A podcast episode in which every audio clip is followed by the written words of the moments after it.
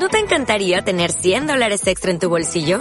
Haz que un experto bilingüe de TurboTax declare tus impuestos para el 31 de marzo y obtén 100 dólares de vuelta al instante.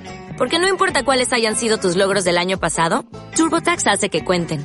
Obtén 100 dólares de vuelta y tus impuestos con 100% de precisión. Solo con Intuit TurboTax. Debes declarar para el 31 de marzo. Crédito solo aplicable al costo de la presentación federal con TurboTax Full Service. Oferta sujeta a cambios o cancelación en cualquier momento. A partir de este momento, Radio Universidad de Chile da la bienvenida a La República de las Letras. Antonella Esteves, Patricio López, Alberto Mayol y Omar Sarraz los invitan a ser parte de esta nación letrada y democrática, en donde la conversación en torno a libros fundamentales es la excusa para juntarse con amigos, soñar y reflexionar sobre lo que somos y lo que podemos ser. Bienvenidos a La República de las Letras. more than 2,000 miles away. Get your kicks Route 66. Well, it goes through St. Louis, Missouri,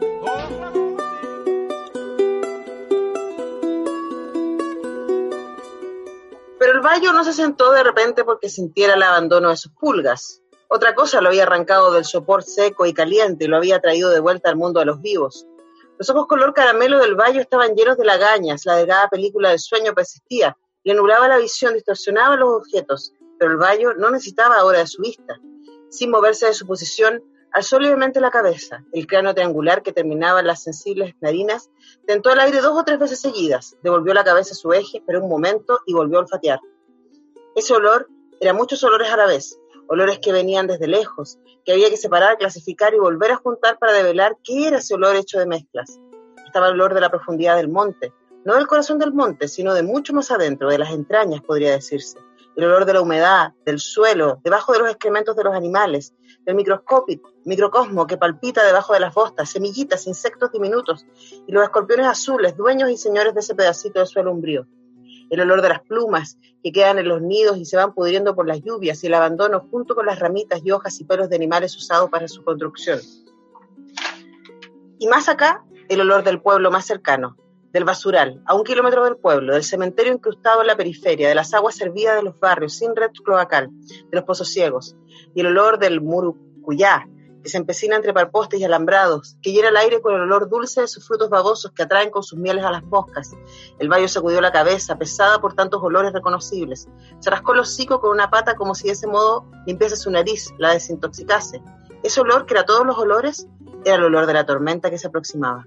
Aunque el cielo siguiera impecable, sin una nube azul como en una postal turística, el bayo volvió a levantar la cabeza, entreabrió la quijada y soltó un larguísimo aullido. Se venía la tormenta. Eso es parte de El viento que arrasa, de Selva Almada, autora que está por segunda vez en esta República de las Letras.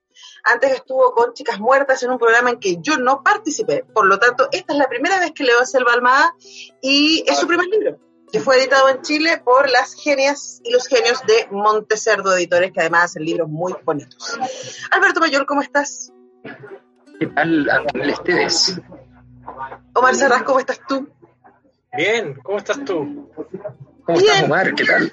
Bien, bien, hola Alberto. Aquí ¿Ustedes estamos. Te estoy mirando para abajo. Sí, aparece, nos aparece a nosotros y a la gente que va a ver el programa en YouTube en el triangulito abajo. Eh, bueno, palabras iniciales respecto a Selva Almada y a ustedes que leyeron Chicas Muertas. Eh, ¿Qué les pareció en, en ese reencuentro? Esto, esto es distinto, ¿ah?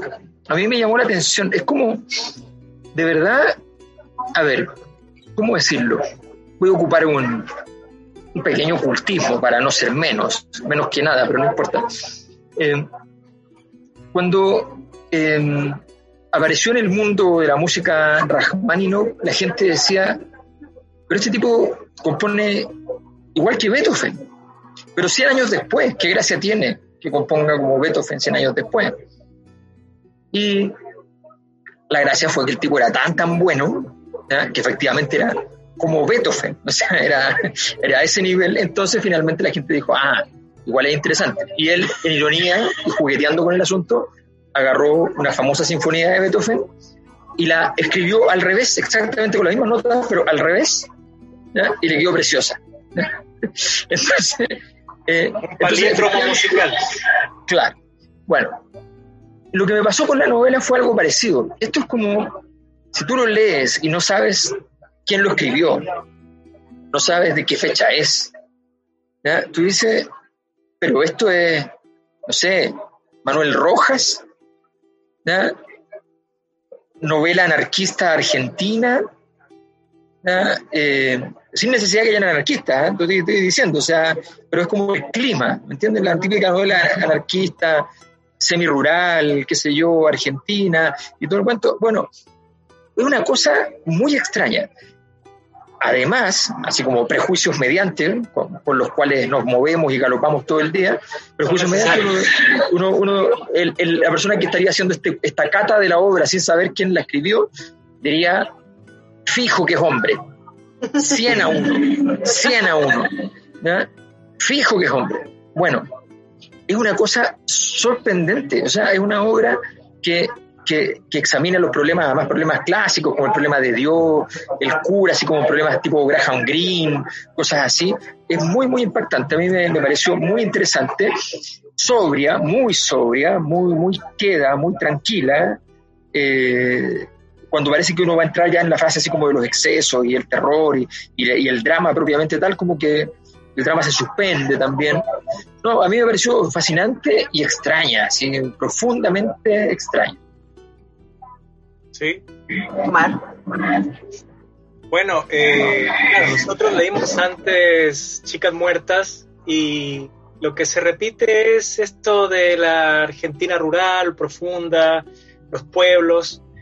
Y a mí me, llamó mucho la atención eh, la, la, construcción tan perfecta, acabada de, los personajes. O sea, empieza presentando los personajes, el lugar. Son cuatro personajes y los muestra de una manera clarísima, sin, sin nada que echar de menos. Eh, como tú dices, uno podría pensar que es un hombre porque justamente los personajes principales son masculinos, están descritos muchas veces desde adentro, desde sus motivaciones. Mm, el único personaje femenino de los cuatro principales, los, cuatro que aparecen, digamos, actuando, es eh, la hija del pastor, que tampoco tiene mucha no, no tiene una centralidad, sino que ahí es como lo que tú decías, de esos grandes problemas, esas grandes disyuntivas que yo vi en que por una parte está un pastor que va por todos los pueblos y pequeños caseríos y se le echa a perder el auto, va con su hija cargado de Biblias y van de visitando pueblito en pueblito, eh, las pequeñas comunidades y se le echa a perder el auto y los arrastra un camionero, los remolca hasta una vulcanizadora en medio de la nada, donde está un hombre que tiene un, empleado que resulta ser su hijo, aunque el, joven no lo sabe, y, ahí empieza el conflicto, que es, eh, o sea, o empieza la trama, que es que por un lado el pastor cree que necesitamos a Cristo, y que Cristo va a incendiar el mundo y que todos debemos arder en ese amor de Cristo. Y por otra parte está el joven, eh, el, hombre, el mecánico, que, que, tiene la convicción de que se puede ser bueno sabiendo las cosas de la vida, las cosas de la naturaleza, que le ha enseñado bien al joven. Y este joven es eh, el, tema de la discusión, porque ambos lo quieren para, para su lado, ¿no? O sea, el pastor quiere que el joven sea a su vez un pastor porque ha visto que es una alma noble y que no, ha sido contaminada por el mundo, como él dice que él mismo fue. Y por otro lado está el, mecánico y su padre que, que piensa que eso no es necesario y que son solo cuentos. Entonces se puede ser bueno, se puede salvarse, se puede ser una, tener una vida plena sin Dios, o sea, ahí podría ser el, conflicto, un conflicto de fondo interesante en un pueblito, eh, una novela corta, muy acabada, eh, muy entretenida, con recuerdos eh, y paralelismos también muy interesantes. Por ejemplo, así el pastor, por ejemplo, abandona a la madre de, la joven que va con él por todos los lugares y, todo está contado desde la visión de la niña, viendo por el, cuando esta joven era niña, por el vidrio de atrás del auto, la discusión y cómo simplemente el pastor cierra, cierra abre el, maletero, saca la maleta de la mujer y luego se van y se alejan. Y su última visión es la madre quedándose ahí eh, sola, llorando, y lo mismo pasa con el chico, lo va a dejar su, su madre, que va con un camionero, lo deja eh, con, el, con el mecánico, le dice, este es tu hijo, hazte cargo porque yo no puedo, tengo que ir a buscar trabajo a una ciudad.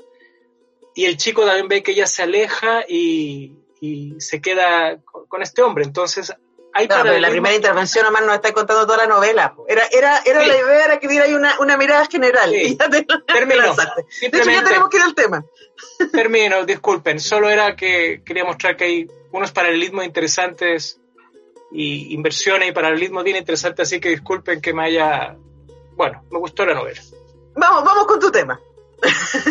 bueno, y como aquí está Cristo en el medio, eh, va a ser Jesús Cristo, cantado por Roberto Carlos, que ustedes deberían ver el video, es impactante, todo el coro y toda la orquesta y él, eh, vestidos con eh, la moda hippie, con pata, pantalones de pata de elefante y toda la cosa, pero bueno, ahí va Jesús Cristo con su coro para fondo de El viento que no, el viento que arrasa. Jesús Cristo, Jesús Cristo Jesús Cristo, yo estoy aquí. Jesús Cristo, Jesús Cristo, Jesús Cristo, yo estoy aquí.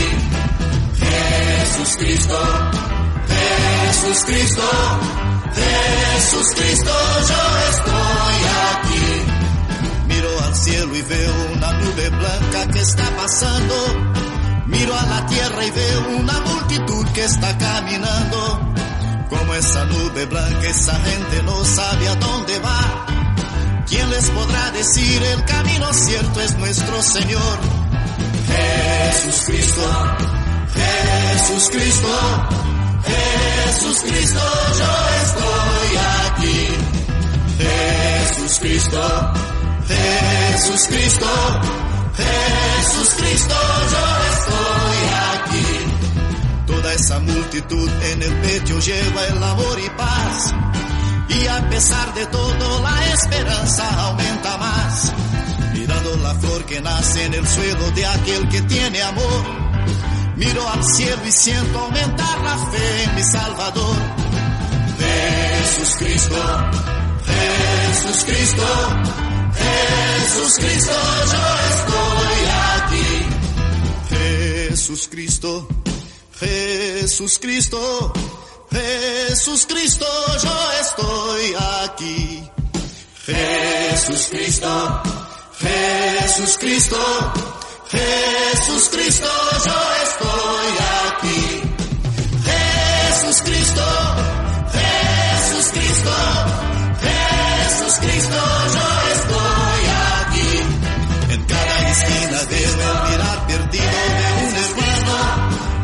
Del mismo viento, la misma fe viene caminando.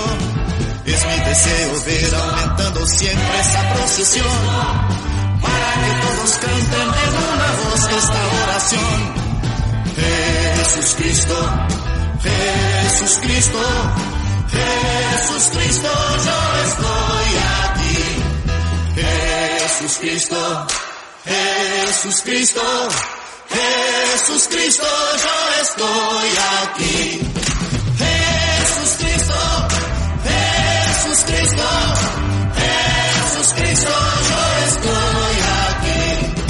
Jesús Cristo, Jesús Cristo, Jesús Cristo, yo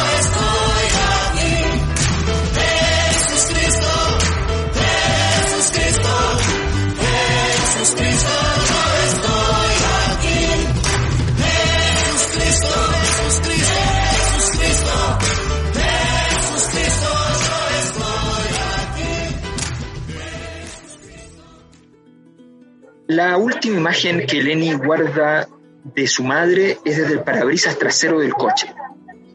Lenny está adentro, arrodillada sobre el asiento, con los bracitos y el mentón apoyados en el respaldo. Afuera su padre acaba de cerrar el baúl con un golpe, luego de sacar una valija y dejarla en el piso junto a su madre. Ella está cruzada de brazos y lleva una falda larga como las que Lenny usa ahora de grande. Atrás de sus padres, sobre la calle de tierra de un pueblo cualquiera, se levanta el cielo rosado y gris del amanecer. Lenny tiene sueño y la boca pastosa con gusto adentífico, pues salieron del hotel sin tomar desayuno. Su madre descruza los brazos y se pasa una mano por la frente. El reverendo le está hablando, pero en el interior del auto Lenny no alcanza a escuchar lo que dice. Mueve mucho las manos, levanta el dedo índice y lo baja y señala a su madre. Menea la cabeza y sigue hablando en voz baja. Por el gesto de su boca parece que mordiera las palabras antes de soltarlas. La mujer amaga ir hacia el coche, pero el reverendo se interpone ante ella y queda congelada en el movimiento, como en el juego de las estatuas, piensa Lenny, que siempre lo juega, siempre en patios distintos y siempre con niños distintos, luego el sermón dominical. Con un brazo extendido y la palma abierta al frente, el reverendo, su padre, camina hacia atrás y abre la puerta del conductor. Su madre se queda parada ahí, junto a la valija, y se cubre el rostro con las manos. Está llorando. Así es. Selva Almada. El viento que arrasa, la primera novela Esta, de esta noche, Selva Almada. Sí, ustedes no se la confunden. primera, sí, lógicamente, 2012. Exactamente, 2012 de esta escritora que luego sacó El desapego es una manera de querernos, del 2015, Chicas muertas, que estuvo acá el 2014, eh, Ladrilleros del 2013, Una chica de provincia del 2007, Niños del 2005 y Mal de muñecas del 2003. Eh, debemos, debemos llevar unas seis escritoras argentinas muy buenas, hechas en, en unos dos años, eh, que son todas escritoras que de carrera desde el 2010 en adelante, más o menos, ¿no? Sí, sí, sí, sí. Ahora corrijo, yo pensé que era la primera novela, pero esta fue la que la hizo súper famosa, pero tenía unas anteriores. Eh, esta, de hecho, se publicó eh, al inglés, francés, alemán, portugués, sueco y neerlandés. Eh, y ahí. Eh, ay, yo creo que asumando todo lo que dijo Omar, eh, toda esta historia de estos cuatro personajes que son paralelos, ¿cierto? Eh, eh, los, los chicos, los jóvenes tienen más o menos la misma edad y una historia similar. Sí. Para los 16 años más o menos, ambos fueron abandonados por sus madres o en el caso de Lenny no, sab- no sabemos cuál es la situación que generó la escena que tú acabas de leer, Alberto. Eh, en el caso de el chico, lo que sí sabemos es que, eh, que a Tapioca su mamá lo deja con Sí. eh, su padre. Ellos sin que hayan tenido una relación muy larga, parece que como que se conocieron en un touch and go y ella quedó embarazada y, y ocho años O después sea, llega con de, de hecho, el padre en algún momento le dice, lo, lo describe como el entenado, o sea, lo describe como el hijo de su pareja, pero no como su hijo, porque tampoco tiene garantía alguna en realidad de saber si acaso es Sí, pues. su padre. Entonces, entonces en, en la duda lo cría, pero le dice el entenado. Claro. O sea, No, pero, pero es interesante porque, bueno, pues, ahí hay una descripción de personaje interesante que este tipo muy tranquilo, el, el gringo, el, el, el, eh, tipo que, que es el mecánico. ¿cierto? Que tiene ahí su, su vulcanización eh, fuera del pueblo y es interesante porque no hay pueblo y, y por eso partí yo leyendo lo del, lo del perro y esa escena, porque esto es como en la nada misma, en el, en el Chaco argentino. Y no sé si han tenido la oportunidad de usar el Chaco argentino, yo alguna vez lo hice en bus y es eterno. y es una cosa que no termina nunca. Entonces, ese espacio en el que habitan los personajes, y esto todo sucede en un día. O sea, básicamente, eh, desde que llegan eh, el pastor con su hija, eh, hasta que se puede arreglar el vehículo y en la noche se desata la tormenta, ¿no? Y no, no, no pasan más de 24 horas, desde el inicio de la novela hasta el final, y lo que tenemos son los relatos de algunos de los personajes respecto al pasado, como la escena que acaba de leer antes Alberto y todo, muy finamente construido, y, y a mí me pareció, y ahí lo sitúo, luego puedo entrar en eso, muy amorosamente construido. Eh, especialmente pienso con el personaje del pastor, porque hay tantas razones para darle como caja a un pastor evangélico. Digo yo que vengo de ese mundo eh, y me impresionó lo amorosa que es eh, Selva Almada con, con este pastor porque de verdad es un hombre de fe, él cree mucho en lo que hace. Eh, y me, me, pareció muy interesante que ese haya sido el acercamiento de ella. Pero, mira, para mostrar cómo es el pastor, quisiera leer un párrafo donde habla justo de esto y por qué es una persona, bueno, auténtica, ¿no? Pearson creía fervorosamente en cada palabra que salía de su boca. Creía porque Cristo era el fundamento de esas palabras. El gran, el del universo se hacía oír por la boca de su muñeco que era él. El reverendo nunca le importó si su escenario era un templo de ciudad, un antiguo cine, por ejemplo, con butacas remozadas, palcos y alfombras en el piso, un telón rojo que solo se abre cuando él está posicionado, o un galpón con las paredes blanqueadas de cal para ahuyentar las alimañas, techo de chapa y sillas plegables de madera compradas en un remate de campo. Puesto a elegir, él siempre prefiere los escenarios pobres, sin atributos, sin aire acondicionado, ni altoparlantes ni luces cegadoras, Rara vez accede a trasladarse a las grandes ciudades, prefiere el polvo de los caminos abandonados por vialidad nacional, la gente abandonada por los gobiernos, los alcohólicos recuperados que se han convertido, gracias a la palabra de Cristo, en pastores de pequeñas comunidades.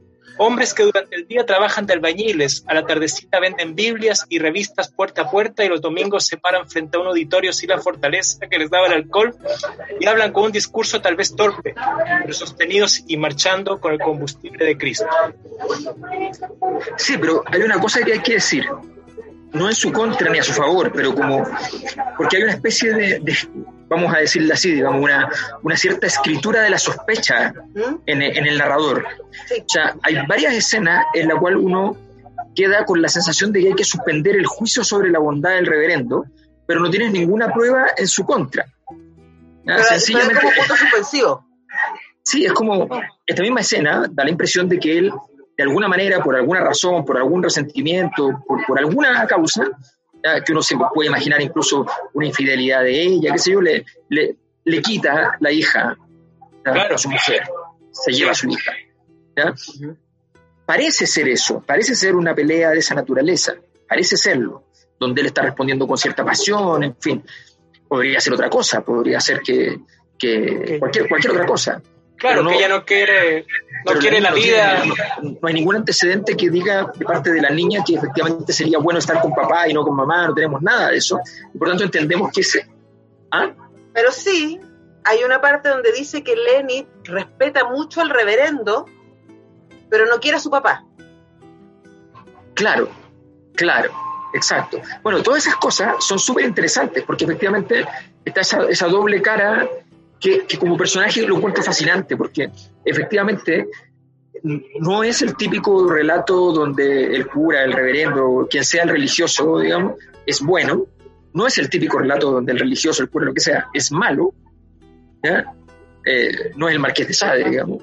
Eh, sino que es una cosa intermedia donde, donde efectivamente podemos decir el reverendo parece ser muy bueno y muy muy provisto de toda la fe que necesita y de los objetivos que busca, y al mismo tiempo puede ser un hombre como padre o como muchas otras cosas, o como hombre, muy discutible.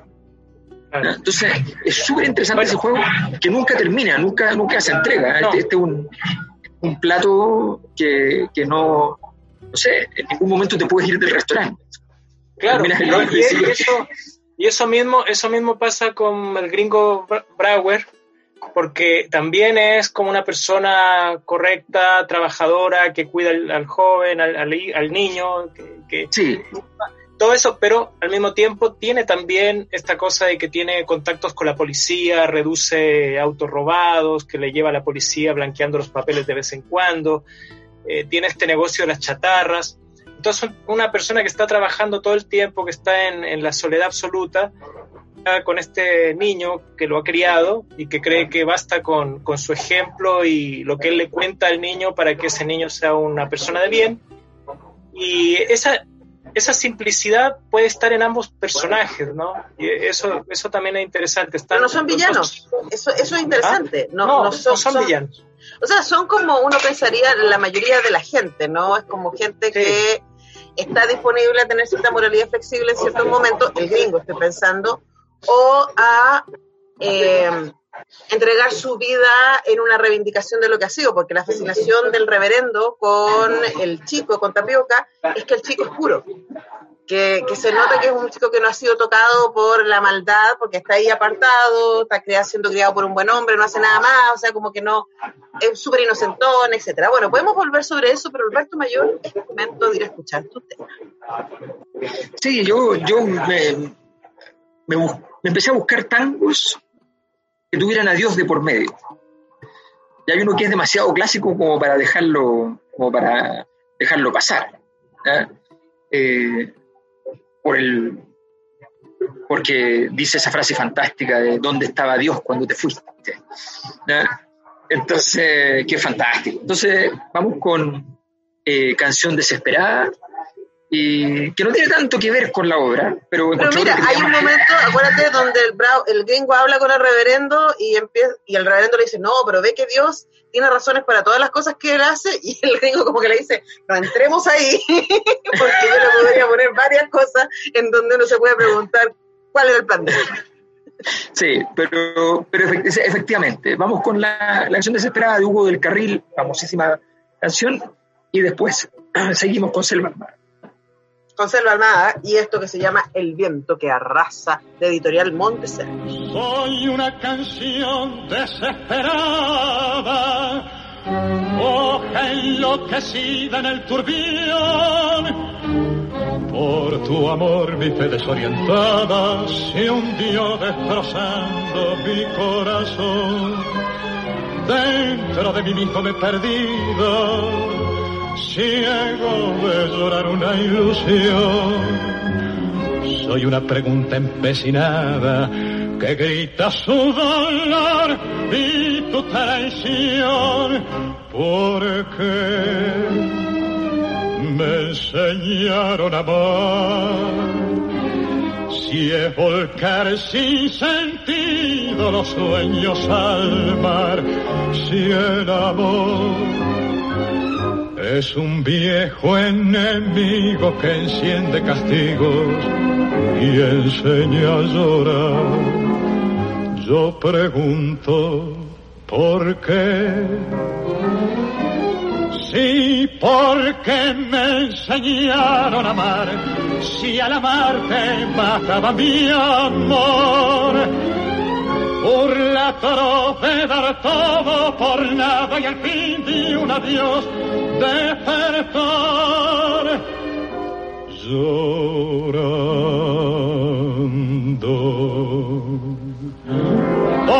¿Dónde estaba Dios cuando te fuiste? ¿Dónde estaba el sol que no te vio? Como una mujer no entiende nunca que un hombre da todo, dando su amor. ¿Quién les hace creer otros destinos? ¿Quién deshace así tanta ilusión? Soy una pregunta empecinada que grita su dolor y tu traición. ¿Por qué? me enseñaron a amar. Si es volcar sin sentido los sueños al mar, si el amor es un viejo enemigo que enciende castigos y enseña a yo pregunto, ¿por qué? Sí, porque me enseñaron a amar. Si al amarte mataba mi amor. Burla toro de dar todo por nada y al fin de un adiós despertar.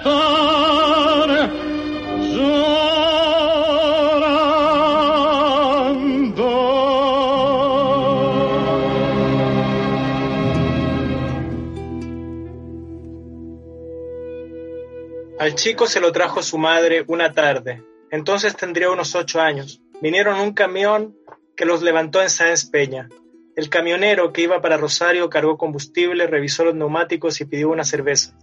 Mientras el conductor bebía la sombra del porche y el chico se entretenía con los perros, la mujer, se acercó a Brauer, que limpiaba las bujías de un coche que tenía para arreglar. Cuando vio que se le arrimaba pensó que andarían buscando el baño. Apenas había reparado en ella. Sin embargo, ella no quería un baño sino hablar con él y así se lo dijo. Quiero hablar con vos. Brower la miró sin dejar de hacer lo que estaba haciendo. Ella tardó en empezar y él pensó que se trataría de una prostituta.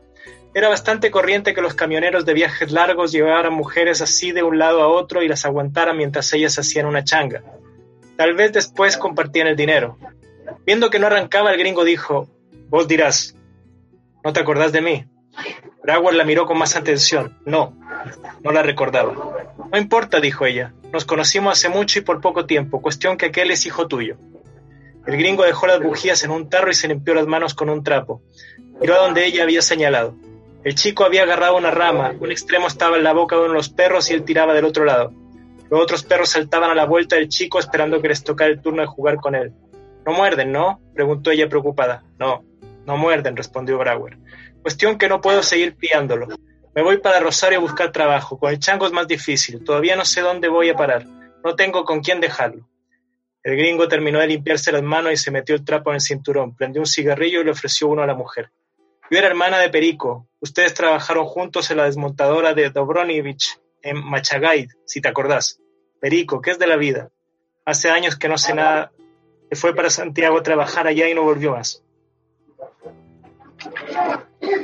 Es un buen changuito, dijo la mujer. ¿Cuánto tiene? Va para las nueve. Para los nueve. Es obediente y sanito. Está bien criado. ¿Trajo ropa? Tengo un bolsito en el camión. Está bien. Déjalo. Y tiró la colilla de un tincazo. Estamos leyendo El viento que arrasa de Selva esta noche la República de las Letras. Exactamente. Eh, volviendo a eso que decía Alberto antes, es interesante lo de las escritoras argentinas contemporáneas. Yo creo que lo mejor que he leído este año ha sido escritoras argentinas contemporáneas. Eh, partimos leyendo acá a Samantha Schweblin. Eh, eh, Distancia de Rescate, yo creo que ha sido uno de los libros más impresionantes que he leído este año. hasta que leímos a, Mariana Enrique. A Mariana. Nosotros leímos acá las cosas que, que, perdimos en el fuego. Y yo leí por mi parte y se los ultra recomiendo, lo podríamos leer en la República, pero es un librote como de 70, 700 páginas, eh, nuestra parte de la noche, que es alucinante, de verdad es muy, muy, muy alucinante, tremendo. Eh, y entre medio, bueno, hay otros nombres argentinos muy, muy, Gabriela Cabezón, por ejemplo, que la leímos hace un tiempo atrás también acá en la República.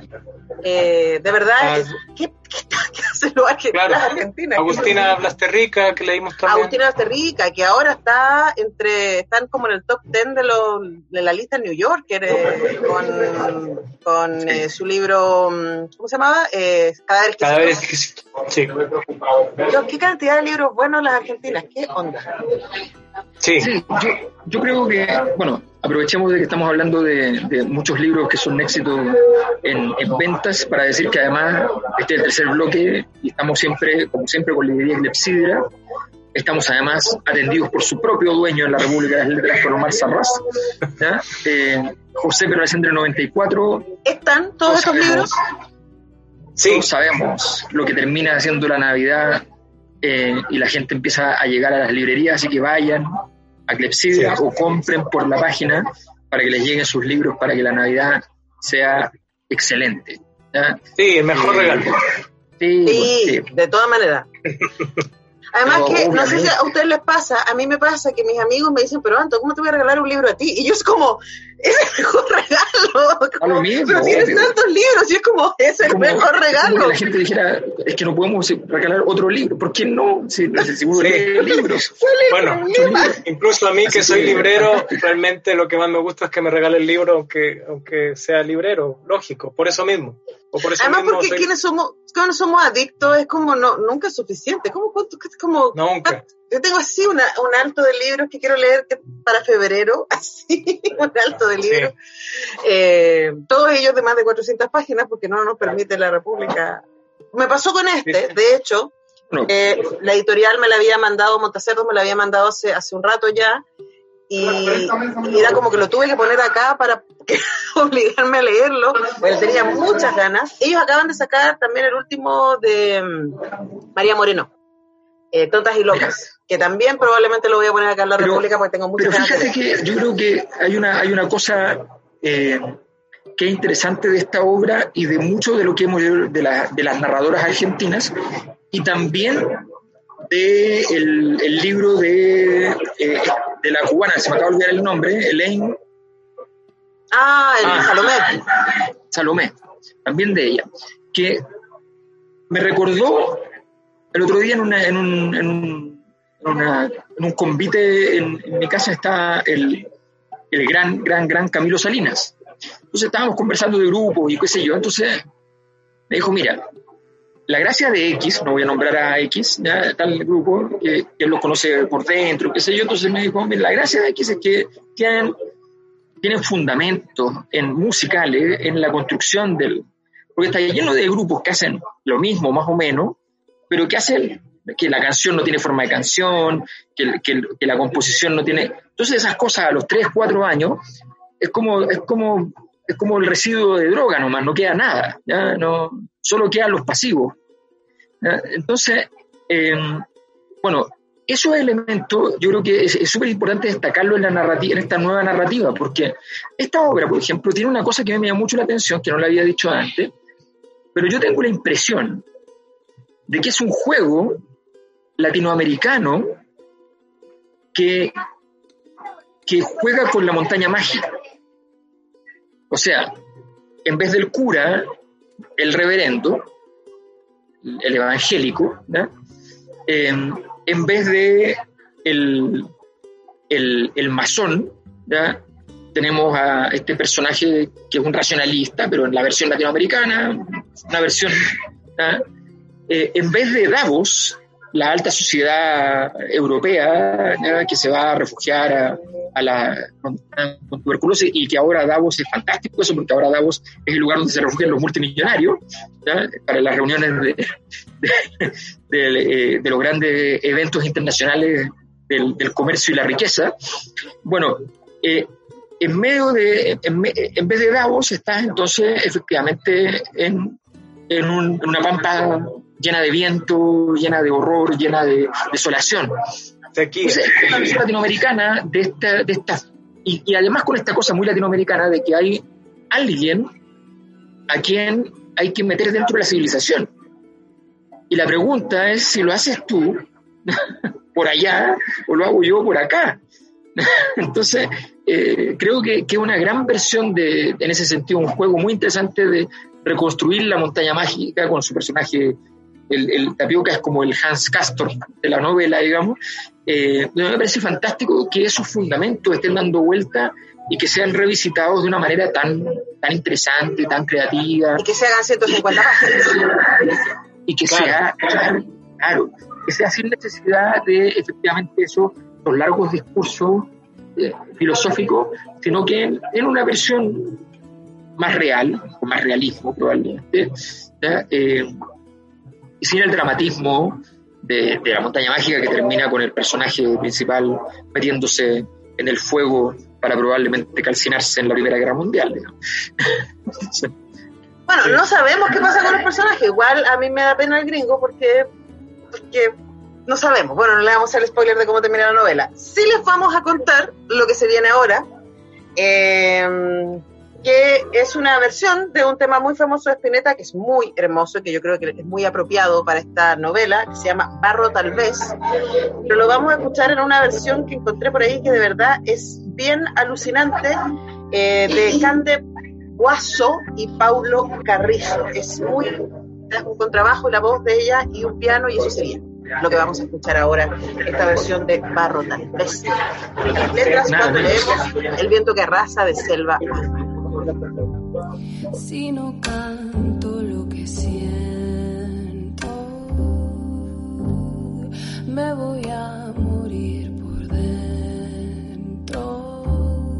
He de gritarle a los vientos hasta reventar, aunque solo quede tiempo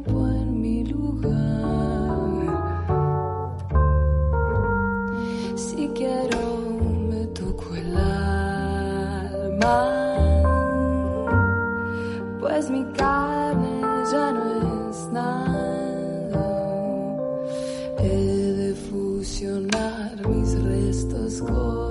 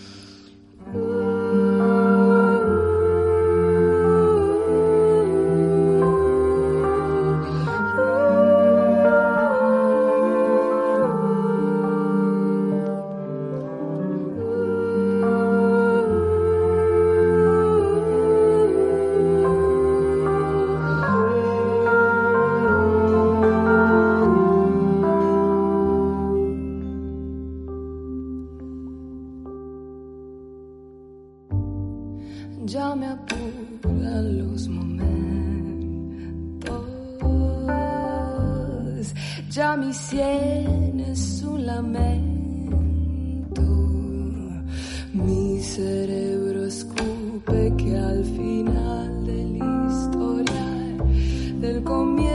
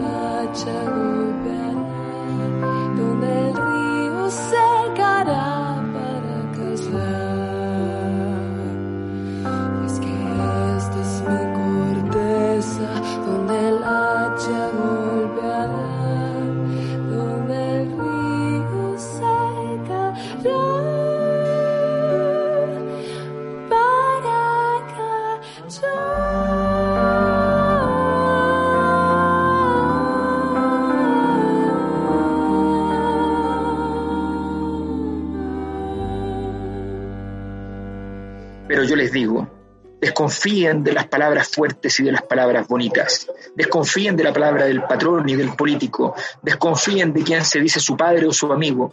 Desconfíen de estos hombres que hablan por su boca y por sus propios intereses. Ustedes ya tienen un padre y ese padre es Dios. Ustedes ya tienen un amigo y ese amigo es Cristo. Todo lo demás son palabras, palabras que se lleva el viento. Ustedes tienen sus propias palabras, el poder de la palabra y tienen que hacerse oír. Dios no escucha a quien habla más fuerte o más lindo, sino a quien habla con la verdad y con el corazón. Dejen que Cristo hable por sus bocas, dejen que sus lenguas se muevan al ritmo de su palabra, que es única y verdadera. Carguen ustedes el arma de la palabra y apunten, disparen fuego sobre los charlatanes, los mentirosos, los falsos profetas. Fantástico el viento que arrasa de selva al mar. Eso que leyó Alberto es parte de las prédicas de, de el reverendo que están puestas en el libro, así como sueño. ¿no? Sí, Eh, insisto, a mí creo que una de las cosas que, con, reconociendo todos los méritos que ustedes señalan, a mí una de las cosas que me pareció más interesantes del libro es la construcción de este reverendo, porque esto que él dice, él lo cree. Sí. Eh, lo que estoy diciendo es, yo viví toda mi adolescencia al interior de la iglesia evangélica y conozco de ambos casos. O sea, conozco gente que dice todas estas cosas y por dentro es un chanta. Eh, Y se las arregla y manipula y utiliza el poder, etcétera. Bueno, y ahora han salido unos casos bien horrorosos de abusos y acosos, etcétera. Eh, y seguramente van a salir cada vez más. Y por otro lado, hay de verdad gente de fe. Eh, y yo creo que son todas las religiones, o sea, de verdad hay gente que está muy convencida de que esa manera de habitar el mundo es la manera correcta de habitar el mundo. Entonces, un poco la pelea por el alma que, que tiene el reverendo con el gringo por tapioca tiene que ver con eso, con, con, pero es que yo le puedo ofrecer un mundo mucho mejor que este. Eh, él está llamado. Y lo, lo más interesante, además, es que tapioca se siente llamado que no hemos entrado ahí, pero, pero es muy interesante porque Tapioca, cuando el reverendo le empieza a predicar, ¿cierto? Y le empieza a hablar de que, de que Dios tiene un plan para él, etcétera, a Tapioca le empiezan a hacer sentido un montón de cosas que él ha sentido en su vida antes, ha sentido una inquietud, ha sentido, entonces como que le empiezan a caer las fichas eh, poniéndole eh, este enfoque ¿no? que, le, que le da el reverendo de que la vida es harto más de lo que él conoce ahí en esa, en esa. Claro, es que Es interesante esa, esa tensión, me parece a mí. Sí, es que también hay que recordar que el niño, o que ahora es joven, Tapioca, no era, no es que empezó ahí, estuvo con la mamá, tuvo también un tiempo en el colegio, instrucción eh, religiosa, eh, también, también tuvo una vida anterior y como que el pastor al hablarle y al hablarle que tiene que salvar su alma, le, eh, le, le vuelve a la memoria todo eso de su pequeña, primera infancia, ¿no? y esas, enseñanzas religi- de la religión de su época con su madre, que tenía incluso una, una imagen eh, con la que él se dormía de noche para no tener miedo, como que eso vuelve con el reverendo, que estaba totalmente olvidado. Entonces. Es interesante eh, también todo en esta novela que no hay eh, eso, ¿cómo se podría decir? Como que no hay, nunca se recurre ni al sexo, ni a las pasiones, ni a... eh, no es necesario para que haya y drama, que haya cosas que pueden ser eh, lo que lo que en la vida puede ser las grandes motivaciones. No está el asunto de la codicia o del deseo, sino que simplemente la gente está viviendo como puede y tampoco es que, que esté proyectada más. Y por eso, cuando paran los personajes, bueno, el niño decide irse, ¿no? Y es interesante que simplemente eh, el, el, el gringo, que ya tiene su edad, que a mí me dio mucha risa cuando empecé a leer la novela, porque cuando lo describe, dice, a pesar de tener 50 años, conservaba su aire juvenil. Yo dije, diablos. Este, claro, entonces dice aquí que ustedes ya están acercándose. Yo, bueno, cuando dice... Alberto eh, primero. claro. Cu- Cuando ya... Pero todavía estamos, el- estamos en la primera parte de los 40. Estamos en los 40. y el gringo, claro, el gringo se queda en la mecánica solo y dice, quedaba solo para el trabajo, las borracheras, darles de comer a los perros y morirse. Bastante que hacer de ahora en más. Entonces necesitaba dormir un poco antes de arrancar. ¿No? Es simplemente eso. El tipo va a seguir con su vida, más o menos va a seguir, el otro va a seguir con sus prédicas. Y no hay esas grandes motivaciones, codicias, lo que la ciudad puede. Siempre se ha hablado de la ciudad como la Babilonia, con todos sus, no sé, atractivos. Pero hay Aquí no secretos. hay drama. Claro, no, no hay drama por, por, por, por las motivaciones que, que aparecen en muchas novelas. No se necesita, no, la- no, claro. no se necesita recurrir a eso. Claro, no hay como, no hay como un gran evento gigantesco. Eh, como dice Alberto, No. hay como, hay como algunas cosas que quedan como en punto suspensivo, pero no hay, de hecho hay una escena en que nos dice, ah, estos chicos van a tener así como algún tipo de acercamiento erótico. Sí Nada. sucedió, no nos contaron. Eh, No, a mí me parece que además es muy bonita la escena de la tormenta, porque eh, después de lo que yo leí, cierto, efectivamente viene la tormenta cuando por fin arreglan el auto y se podrían ir, no se pueden ir porque viene una tormenta de esas brutales y ellos tienen como un, ah, es muy interesante, pero tienen como un momento de comunión máxima, los cuatro, ¿cierto? sí. Eh, la, la hija Lina ve a su padre en una situación que nunca lo había visto, relajado, tomando cerveza, compartiendo con otro varón de más o menos su misma edad. Eh, y después de eso viene una pelea física entre los dos varones, entre los dos hombres, eh, que está muy bien descrita y uno se la imagina muy patética. O sea, peleando en el barro, bajo la lluvia, los dos ninguno de los dos además con actitud de eh, y, y es muy a la escena en el sentido de que probablemente sea la escena más física de toda la película.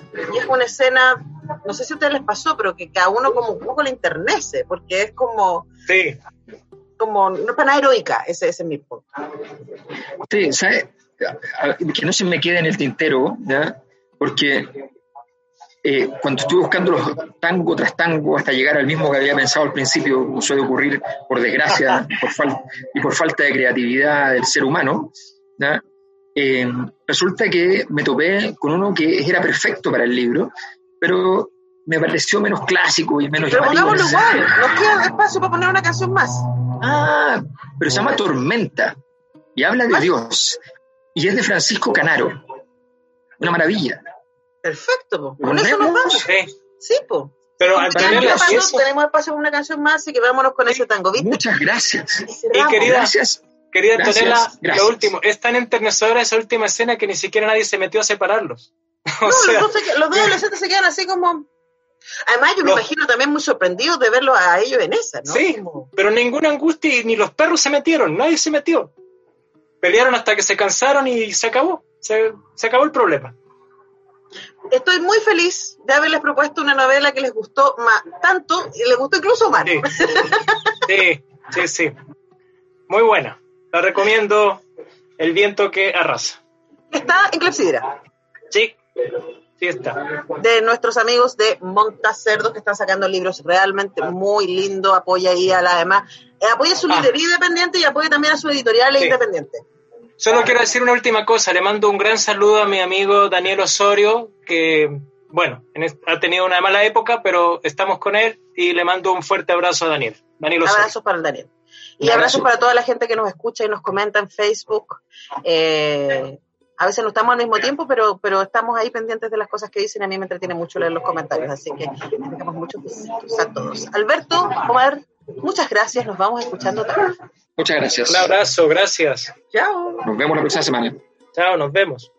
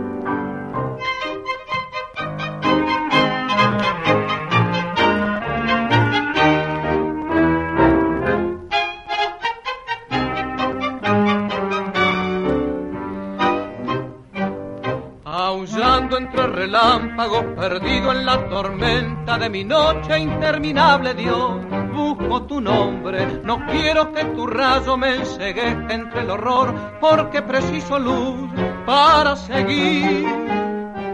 Lo que aprendí de tu mano no sirve para vivir. Yo siento que mi fe se tambalea, que la gente mala vive, Dios, mejor que yo. Si la vida es el infierno y el honrado vive entre lágrimas, ¿cuál es el bien? Del que luche en nombre tuyo, limpio, puro, ¿para qué? Si hoy la infamia del sendero y el amor mata en tu nombre, Dios, lo que a besar. El seguirte dar ventaja y el amarte sucumbir al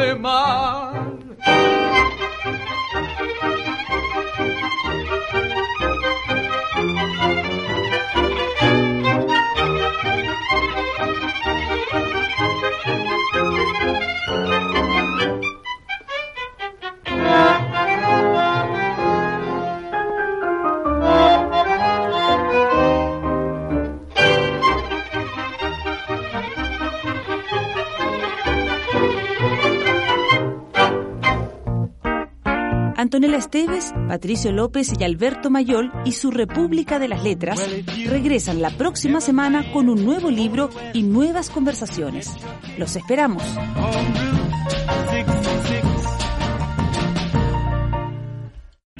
O'Reilly Auto Parts puede ayudarte a encontrar un taller mecánico cerca de ti. Para más información, llama a tu tienda O'Reilly Auto Parts o visita oreillyauto.com. Parts.